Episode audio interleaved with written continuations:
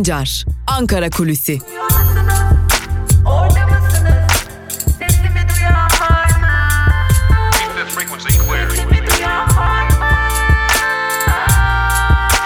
Özgürüz Radyo. Özgürüz Radyo. Merhaba sevgili Özgürüz Radyo dinleyicileri. Haftanın 3. günündeyiz ve takvim yapraklarımız 12 Ağustos çarşamba gününü gösteriyor. 12 Ağustos çarşamba günü itibariyle Ankara gündeminde neler var, neleri konuşacağız bunlara bakacağız hep birlikte.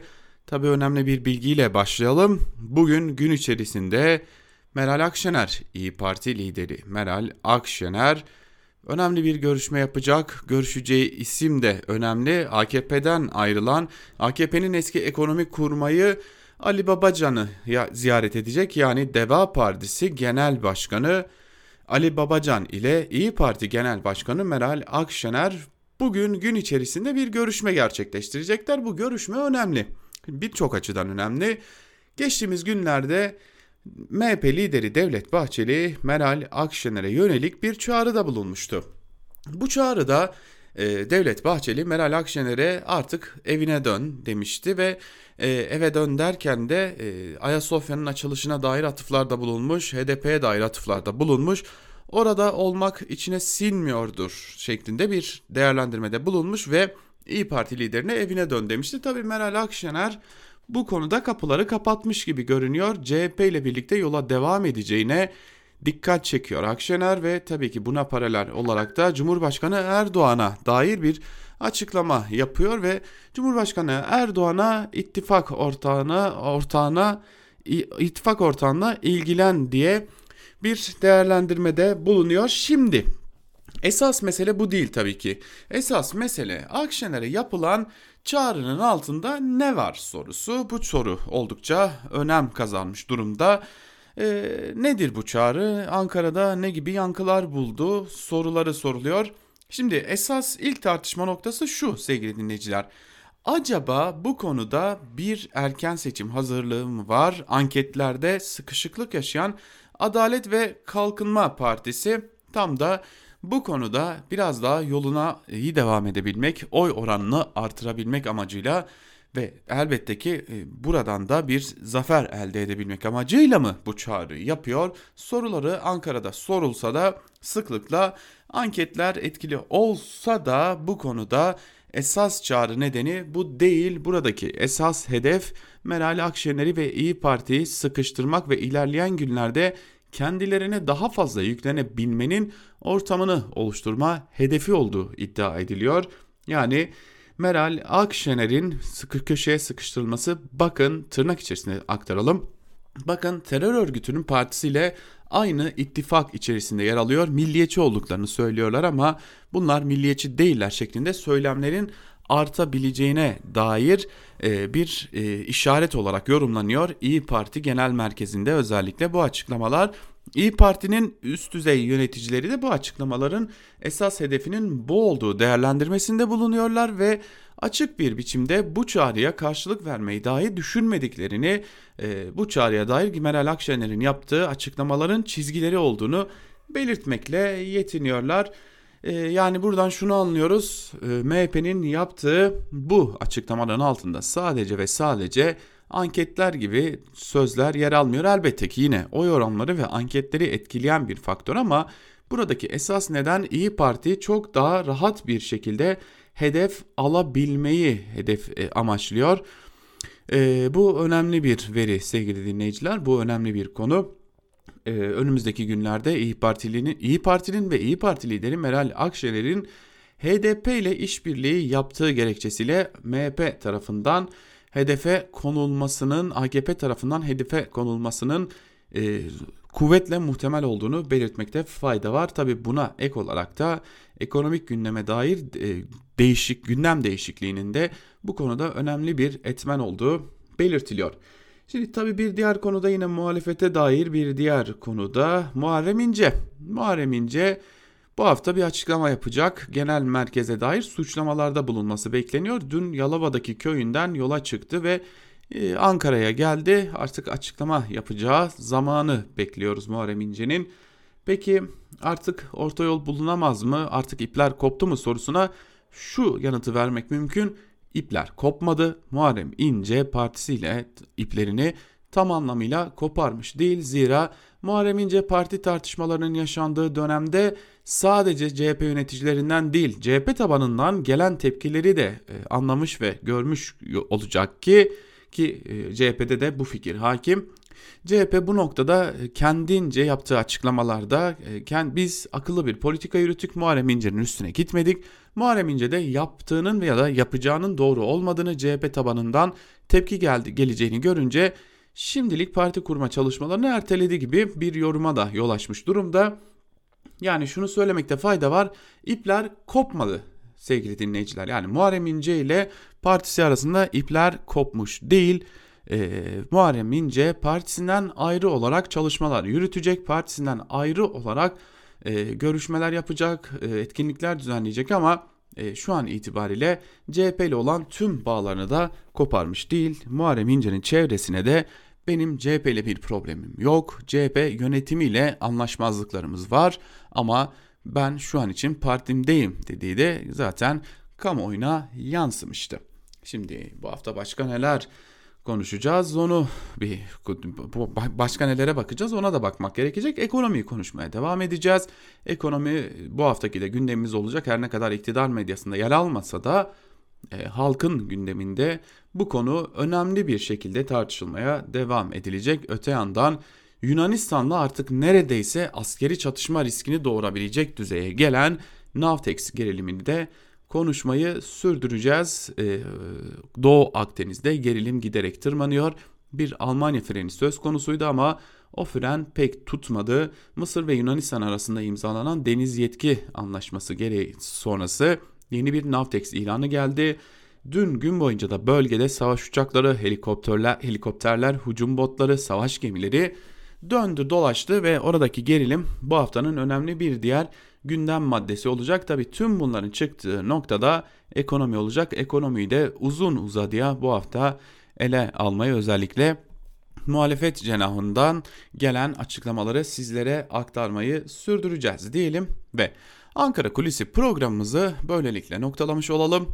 Günün ilerleyen saatlerinde ise haber bültenleriyle karşınızda olmayı sürdüreceğiz. Özgürüz Radyo'dan ayrılmayın, hoşçakalın.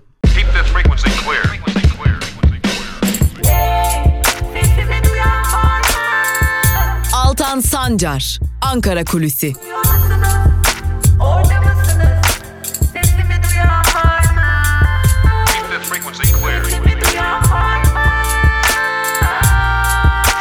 Özgürüz Radyo. Özgürüz Radyo.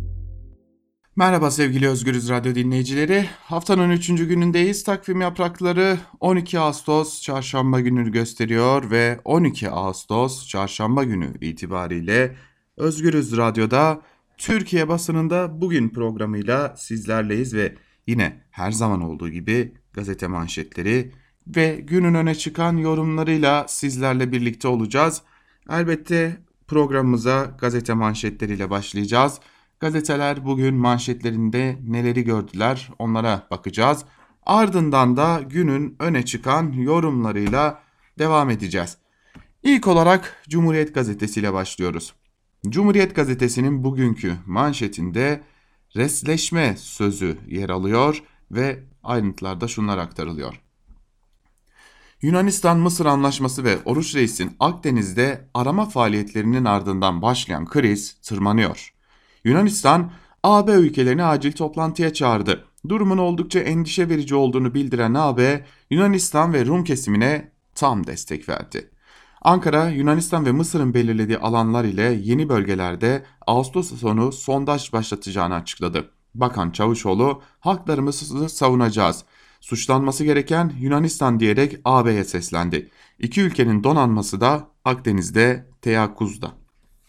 Tabi şimdi buradaki bu gerilimin bir askeri çatışmaya dönme ihtimali pek görülmüyor. E, hatta ihtimal dahilinde değil ama e, bunun paralelinde bu gerilimin uzunca bir süre devam edeceğinin de her iki ülke açısından da bu gerilimin devam edeceğini de söylemek mümkün.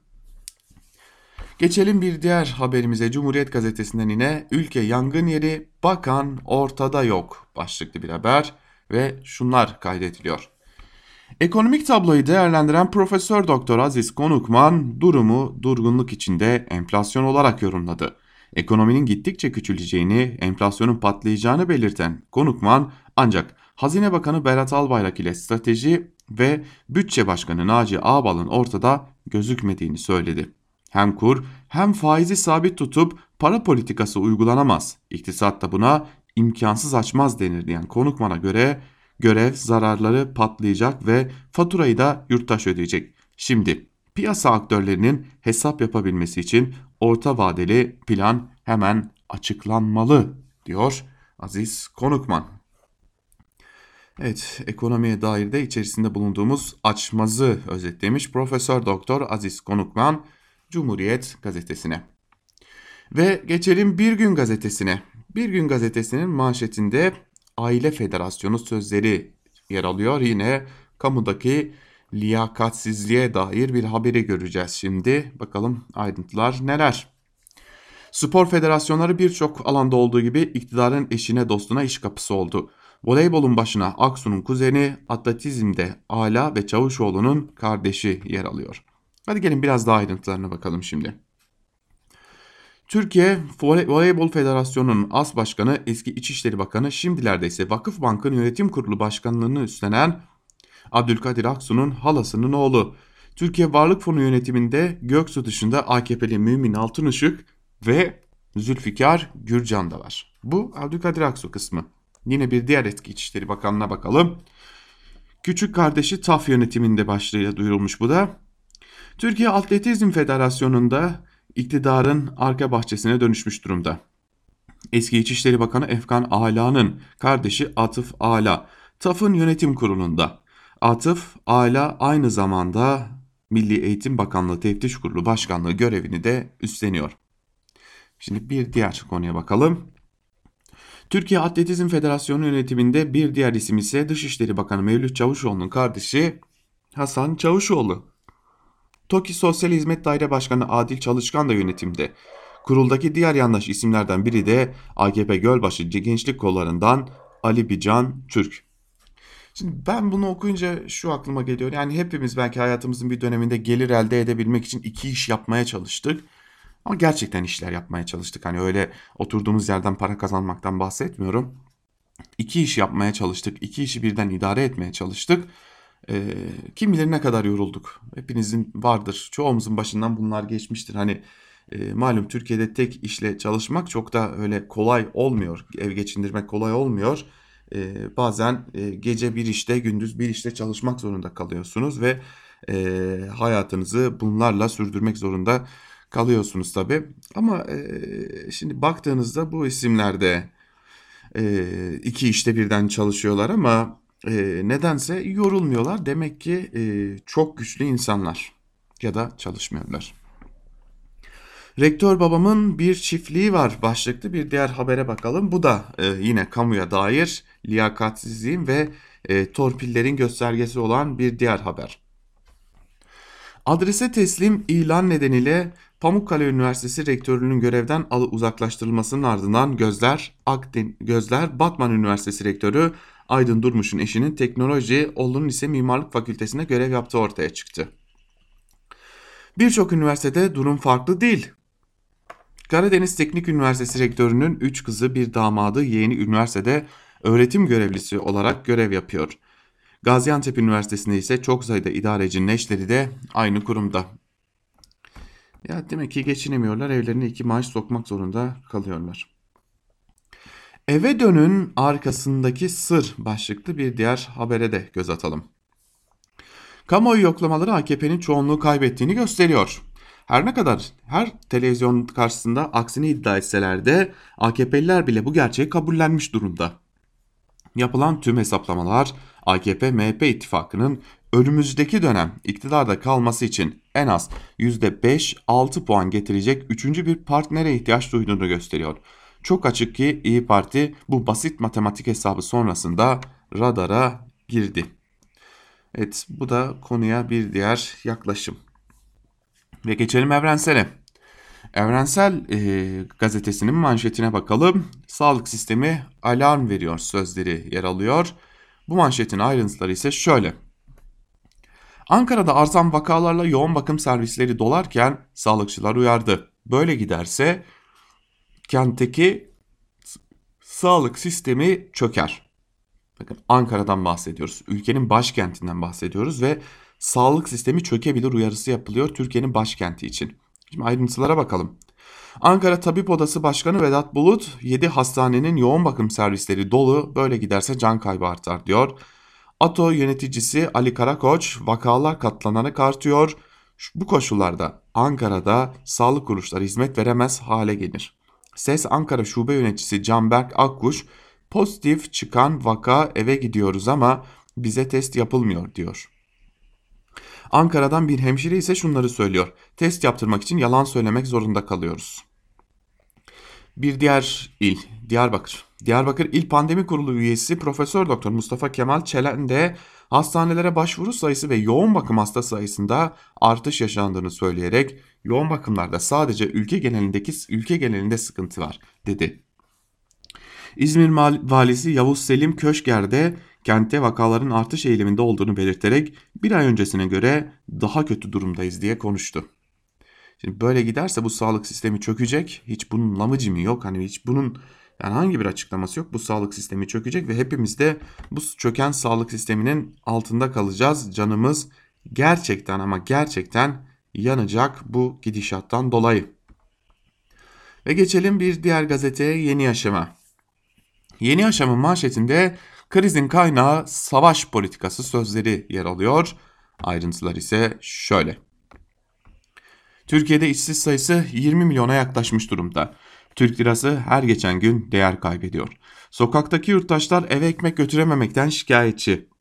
Cumhurbaşkanı Erdoğan ise yapılan terörle mücadele ücretsiz yapılmıyor, ciddi manada harcamalarımız oluyor sözleriyle yapılan eleştirileri savuşturmaya çalışıyor. Ana muhalefet partisi CHP ve AKP'den ayrılanların kurduğu partiler ise sorunun ana kaynağını görmekten uzak. CHP lideri Kemal Kılıçdaroğlu hükümetin savaş endeksi politikasını eleştirmek yerine çözümü sadece Hazine ve Maliye Bakanı Berat Albayrak'ın istifasında görmesi yoğun eleştiri aldı. Ayrıca AKP'den ayrılarak parti kuran Ahmet Davutoğlu ve Ali Babacan da hükümeti ekonomi üzerinden eleştirirken savaş harcamalarından saraya, militarist mekanizmaya ve diyanete akan kaynaklardan söz etmemeleri dikkat çekiyor denmiş ayrıntılarda. Yılmaz IMF'e borç yalan başlıklı bir haber var onu da aktaralım. Cumhurbaşkanı Erdoğan ekonomik durumdan bahsederken bir kez daha IMF bizden 5 milyar dolar borç istediği iddiasını ineledi. Eski Merkez Bankası Başkanı Durmuş Yılmaz ise yalan, kısacası IMF bizden borç istemedi, ispatı da Merkez Bankası bilançosunda böyle bir borç kaydı yok dedi. Ama baktığınızda biz senelerdir neyi dinliyoruz diye baktığımızda yıllardır ama yıllardır IMF bizden borç istedi sözlerini duymaya devam ediyoruz. Evet geçelim Karar Gazetesi'ne. Karar Gazetesi'nin manşetinde ise korsan hamleye Oruç Reis cevabı sözleri yer alıyor. E, baktığınızda muhalif bir gazete Karar Gazetesi tabi. Ayrıntılara bakalım. Doğu Akdeniz'deki bir asırlık kriz yine ısındı. Türkiye ile Yunanistan'ı savaşın eşiğine getiren 21 Temmuz'daki Navtex tansiyonu mekik diplomasisiyle düşürüldü. Ancak Mısır'la deniz yetki alanı anlaşması yapan Yunanistan süreci baltaladı. Egemenlik haklarını çiğneyen adıma karşın Ankara, bölgeye iki savaş gemisinin refakatinde Oruç Reis'i gönderdi. Atina'ya net kararlılık mesajı verildi deniyor ve tabi TSK'ya ve Yunanistan'a bağlı hücum botlarının karşılıklı eller tetikte durduğunu da görmek gerekiyor. Bu işin sonu nereye varır bilmiyoruz ama bu işin sonu e, ne ekonomi açısından ne halk açısından hiç de iyi bir yere gitmeyecek gibi görünüyor. Bir de bakarsanız buradan daha büyük bir kriz çıkarırız. Tak diye de sandığı önümüzde bulmuş oluruz. Karar gazetesinde de yine e, IMF'ye borç vermedik sözleri yer alıyor. Yine eski Merkez Bankası Başkanı Durmuş Yılmaz'ın sözleri e, hatırlatılmış. Yine e, Meral Akşener'in e, IMF davetiyle ilgili bir haber var. Yola çıktığımız kimseyi yolda bırakmadık başlıklı haberde şunlar kaydediliyor. Akşener, MHP liderinin eve dön çıkışına Erdoğan'ın verdiği desteğe değindi. Bu çağrı Türkiye'nin taşınamaz hale gelmiş sorunlarını çözümü içinse Cumhurbaşkanlığı sistemi Türkiye'ye uygun değil deyip haklı çıktık. Karşılık, karşılık önerimiz de güçlendirilmiş parlamenter sisteme geçiş. Bu konuda bizden destek isteniyorsa veririz. Şayet bu çağrı siyasi bir taktik üzerine samimiyetten uzaksa biz yola çıktığımız kimseyi yolda bırakmadık demiş Akşener'de. Ve böylelikle Karar Gazetesi'nin ardından Sözcü'ye geçelim. Sözcü'nün manşetine baktığımızda yine Meral Akşener'i görüyoruz. Meral Akşener burada da manşette Millet İttifakı'ndan yanayım sözleriyle manşete taşınmış ve şunlar kaydedilmiş. İyi Parti lideri Akşener Millet İttifakı ile bir sıkıntımız yok deyip Cumhur İttifakı'na seslendi. Parlamenter sisteme geçiş için destek veririz. Meral Akşener dün Kırıkkale'ye gitti. Herkes ona MHP lideri Bahçeli'nin yaptığı Erdoğan'ın da desteklediği evine dön çağrısını sordu. Akşener biz Millet İttifakı'ndan yanayız dedi ve ekledi. Bizim karşılık önerimiz iyileştirilmiş, güçlendirilmiş parlamenter sisteme geçiş. Bu konuda yardım isteniyorsa destek veririz. Şayet çağrı siyasal bir taktikse biz yola çıktığımız hiçbir insanı yolda bırakmadık. Bu da Karar Gazetesi ile aynı. Kadını erkeği silahlı başlıklı bir habere bakmak istiyoruz. Köy düğününe katılanlar kadın, erkek, genç, yaşlı demeden eline tabanca alıp defalarca havaya ateş etti. Şans eseri ölen olmadı. Şimdi görüntüler korkunç. Genç, çocuk, kadın, erkek, yaşlı herkesin elinde silah var. Türkiye'de bireysel silahlanma korkutucu boyutta beline silahı takan ya ölüm kusuyor ya da asker uğurlama, düğün gibi bahanelerle olur olmaz yerde ateşliyor. Son görüntüler Sivas Su şehrine bağlı bir köyden geldi. Muhtarın oğlunun düğününe katılanlar tabanca tüfek çıkarıp ateş etti, silahlar susmadı. Şimdi nereden tutsanız elinizde kalacak bir haberden bahsediyoruz. Hani pandemi döneminde düğün mü dersiniz? O düğünde havaya ateş açılması mı dersiniz? Yani e, geçmiş ola ülkenin hallere gelmiş de e, ağlayan yok herhalde. Ve Hürriyet'e bakalım. Hürriyet gazetesinin manşetinde Putin aşısı tutacak mı sözleri yer alıyor. Ayrıntılarda ise şunlar kaydedilmiş. Rus haber ajansı TAS'a göre aşı yeterince etkili ve yapıldığı kişilerde uzun süreli bağışıklık sağlıyor. Putin de ilk koronavirüs aşısının Rusya'da tescil edildiğini açıkladı. Kızım da aşı oldu dedi. Ama hangi kızın aşı olduğunu açıklamadı. Aşının etkisi konusunda Rusya dışından bağımsız bir kurum açıklama yapmadı. Putin'in açıklamasını değerlendiren Dünya Sağlık Örgütü sözcüsü Tarık Yasareviç, aşı çalışmalarını hızlandırmak güvenlikten ödün vermek değildir dedi. Dünya Sağlık Örgütü daha önce Rusya'yı aşı çalışmaları konusunda yürürlükte olan yönergeler var. Herhangi bir aşı halka verilmeden önce çeşitli deneme ve testlerden geçmeli diye uyarmıştı diye ayrıntılar aktarılmış. Öyle bu koronavirüs aşısını buldum demekle olmuyormuş aslında. Bunu da Dünya Sağlık Örgütü sözcüsünün açıklamalarından görüyoruz. Ee, şimdi baktığımızda neler var diye Hürriyet gazetesinin birinci sayfasında ekonomiye dair tek cümleyi göremiyoruz. Ama Berat, Berat Albayrak'ın tarafsız bölgede Ahmet Hakan'ın konuğu olacağına dair bir haber görüyoruz. Bakalım akşam Berat Albayrak bu ekonomideki kötü gidişatı nasıl toz pembe bir tablo olarak sunacak. Şimdi bir haber var. Vali yardımcısı ailesini katletti başlıklı bir haber. Onu da aktaralım. Hatay Vali Yardımcısı Tolga Polat, Adana'da tartıştığı annesi İkbal Polat ile avukat kardeşi Aytu Polat'ı tabancayla vurarak öldürdü.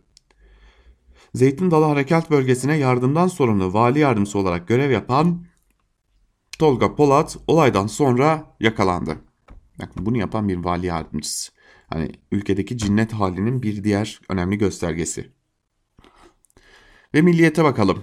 Milliyetin manşetinde Atina masayı böyle dağıttı sözleri yer alıyor ve şunlar kaydediliyor. Türkiye'nin son anda durdurma kararı aldığı Almanya arabuluculuğundaki Yunanistan görüşmelerinde yaşananların detaylarına Milliyet ulaştı. İki ülkenin 7 Ağustos'ta ortak niyet beyanı açıklamasına saatler kala Yunanistan Mısır'la deniz yetki anlaşması imzaladı. iki buçuk aylık görüşmeler boyunca Yunan tarafından biz Mısır ile görüşüyoruz gibi bir ifade kullanılmamışken ortaya çıkan durum üzerine Cumhurbaşkanı Erdoğan'ın talimatıyla görüşmeler durduruldu denmiş ayrıntılarda. Okullar için karar günü başlıklı bir diğer habere bakalım. Kabine toplantısının ardından dün de Sağlık Bakanlığı'nda Milli Eğitim Bakanlığı yetkilileriyle üst düzey bir toplantı gerçekleştirildi. İki bakanlıktan da yetkililer her ihtimalde okulların açılacağını ancak yöntemin nasıl olacağı konusunda bilim kurulunun tavsiyesi doğrultusunda adım atılacağını kaydetti. Bilim kurulu bugün toplanıyor. Bakalım ne karar verecek okullara dair. Ve geçelim e, havuz medyasından sabaha. Sabahın manşetinde iki bilezikle kuruldu dünya devi oldu sözleri yer alıyor. Acaba dünya devi olma tarihi tam olarak hangi döneme denk geliyor? Tabi bunu da bilmek lazım. Bakalım ayrıntılar nelermiş. Başkan Erdoğan'ın Gebze'de direksiyonuna geçip test ettiği ve bunun pazarlanmasına varım dediği %100 elektrikli Hikon 7 volt elektrik ekskavatörü 42 yıllık firma Hidromek'in eseri.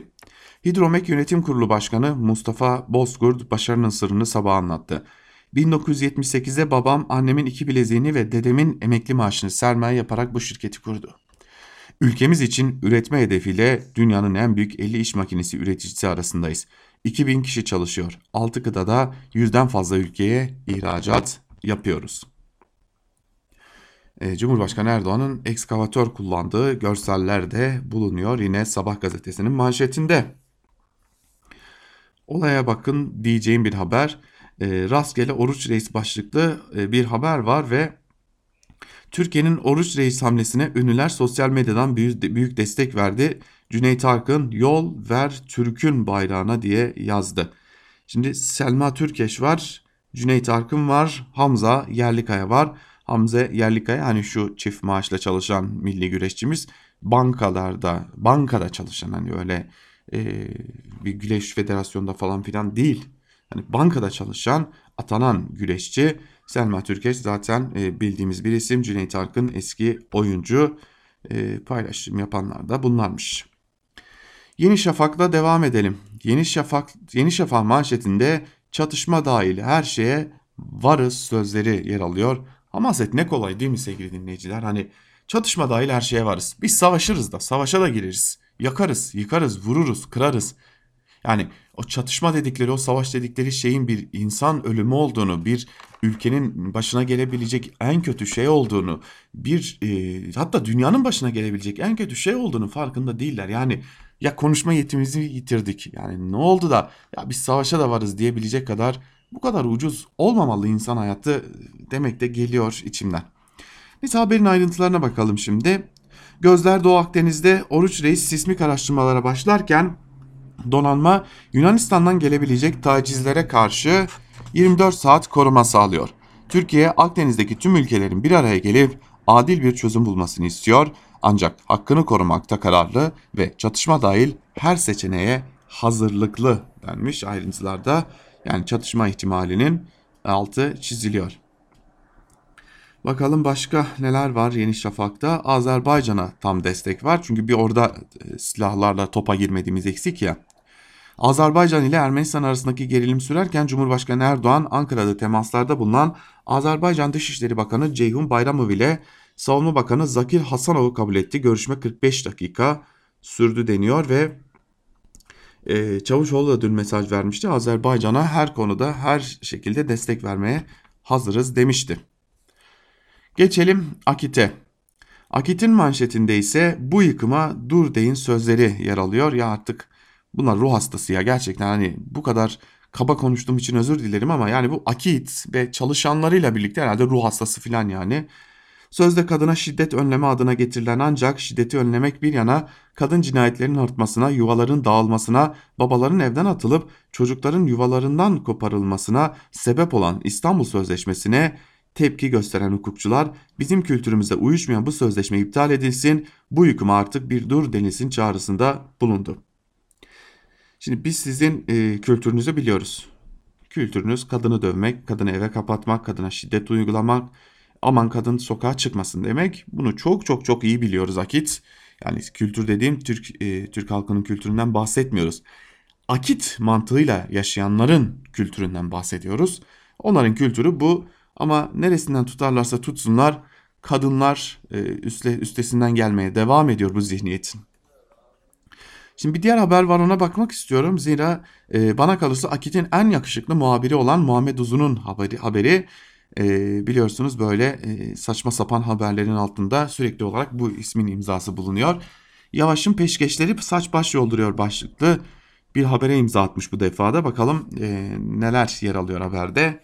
CHP, İyi Parti ve HDP'nin desteğiyle Ankara Büyükşehir Belediye Başkanı seçilen Mansur Yavaş'ın şeffaflık vaadiyle canlı yayında yaptığı ihalelerin göstermelik olduğu yapılan 5 farklı ihaleden hiçbirinin canlı yayınlanmadığı, bu adrese teslim ihalelerden bazılarını da AKP dönemine göre 12 kat fazla bir maliyetle gerçekleştirildiği ortaya çıktı denilmiş ama e, bu konuya dair öyle somut bir veri ortaya konulamamış.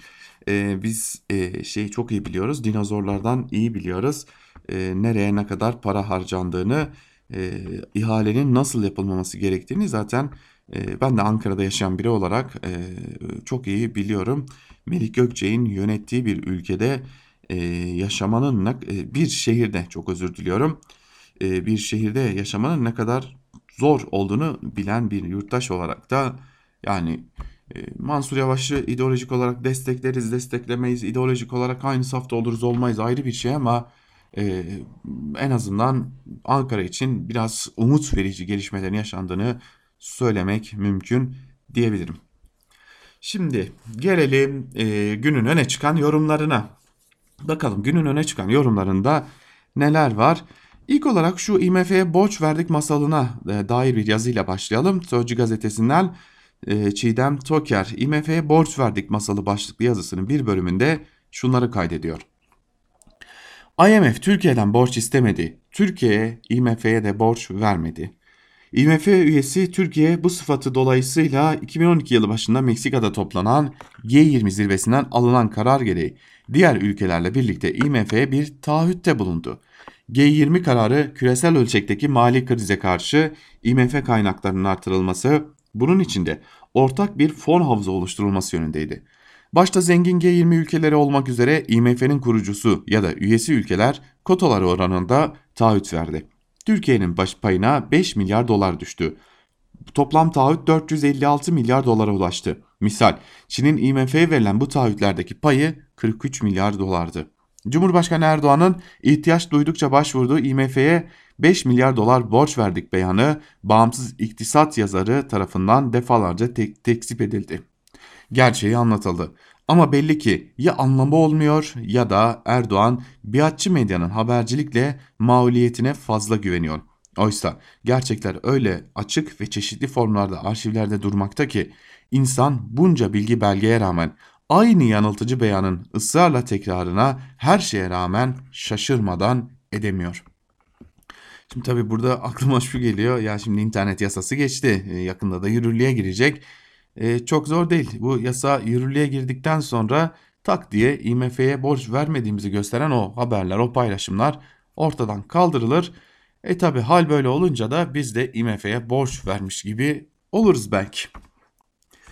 Geçelim şimdi bir diğer habere bu kadar ekonomi yangın yeriyken, ekonomi alev alev yanıyorken, yurttaşın cebinde para kalmamışken bakın Sabah gazetesinden e, yandaş Melih Altınok samanı ihraç etsen ne olur, ithal etsen ne olur başlıklı yazısının bir bölümünde ne demiş?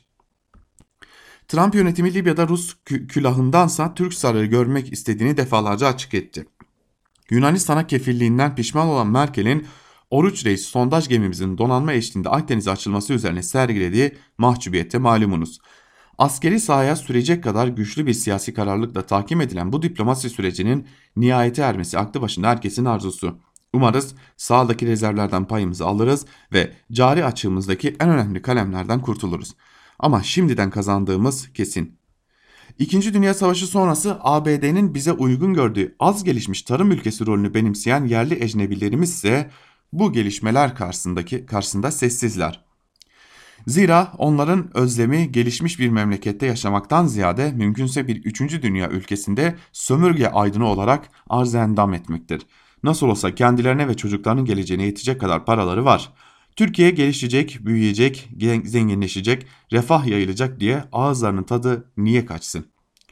Nasıl yazın kaçtıkları Bodrum, Çeşme gibi yörelerde halkı ve yerli turistleri aşağılayan, aşağılar, aşağılayarak tatmin oluyorlarsa tüm hayatları da işte böyle tatil gibi geçsin istiyorlar. Türkiye 12 ülkede askeri üs kurarken hala papağan gibi saman buğday ithal edecek hale geldik diye söylenmelerinin nedeni de tam olarak bu. Bu arada Türkiye'nin buğday ithalatının artmasının makarna ihracatının tavan yapmasına bağlı olduğunu yemek yerken yüzlerine söylemeyin de iştahları kaçmasın. Yani düşünün Türkiye gibi bir ülkeden bahsediyoruz. Samanı ihraç ediyor. Buğdayı ihraç ediyor. Pardon e, dışarıdan alıyor, ithal ediyor. E, daha önce ihraç ediyordu. Ama şimdi ithal ediyor, alıyor ama e, ne yapacağını bilmiyor. Çünkü yetmiyor yani gelen de yetmiyor, üretilen de yetmiyor. Şimdi Melih Altınokta diyor ki Valla kardeşim biz 12 ülkede askeri üs kurduk. O yüzden saman mı ihraç ediyoruz, buğday, buğday mı ithal ediyoruz? Ne yapıyorsak yaparız, ithal mi ediyoruz, ihraç mı ediyoruz hiç önemli değil. Bizim 12 tane askeri üssümüz var diyor.